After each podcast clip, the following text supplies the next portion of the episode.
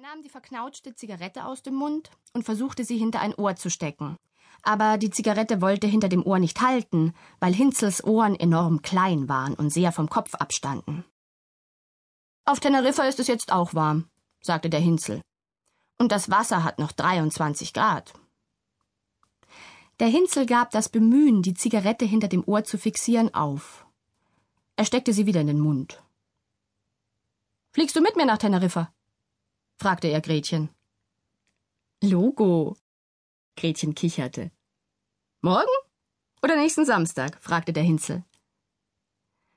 Gretchen hörte zu kichern auf. Sie kannte den Hinzel ziemlich gut.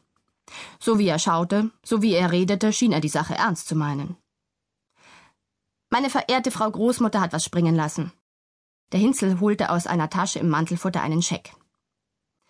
Das reicht für uns beide. Für gut einen Monat. Wenn wir sparsam sind, sogar für zwei. Gretchen schaute misstrauisch auf den Scheck. Dass die alte Zellander Zellerhausen ihrem ausgeflippten Enkel eine derart hohe Summe spendiert hatte, schien ihr unmöglich. Die half ihm doch sonst nicht einmal mit einem Hunderter aus. Die wird senil, sagte der Hinzel. Sie ist schon so verkalkt, dass sie manchmal nicht mehr weiß, wie geizig sie in Wirklichkeit ist. Der Hinzel lachte. Sie hat gesagt, sie will meinen Schmetterling nicht mehr sehen. Der Hinzel streichelte zärtlich mit einem Zeigefinger über den originalgroßen Kohlweißling, der in seine linke Wange tätowiert war. Sowas tragen Matrosen und Proleten, hat sie gesagt. Und da hab ich ihr gesagt, der Schmetterling ist nur durch eine kosmetische Operation zu entfernen. Und da hat sie gesagt, das muss ich machen lassen, sonst kann ich nie Rechtsanwalt oder Diplomat oder Arzt werden. Und dann hat sie den Scheck rausgerückt. Gretchen mochte den tätowierten Schmetterling auf Hinzels Wange auch nicht besonders gern. Sie hatte nie kapiert, was einen Menschen dazu bringen konnte, sich einer schmerzenden Tortur mit fast unwiderruflichen Folgen auszusetzen.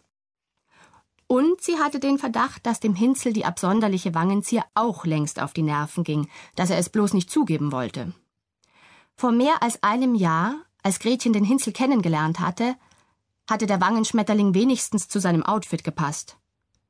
Schwarzledern vom Hals bis zu den Stiefelspitzen war er dahergekommen, den Schädel voll struppiger schwarzer Borsten gekrönt durch ein Gamsbart dickes, an den Spitzen rot gefärbtes Haarbüschel.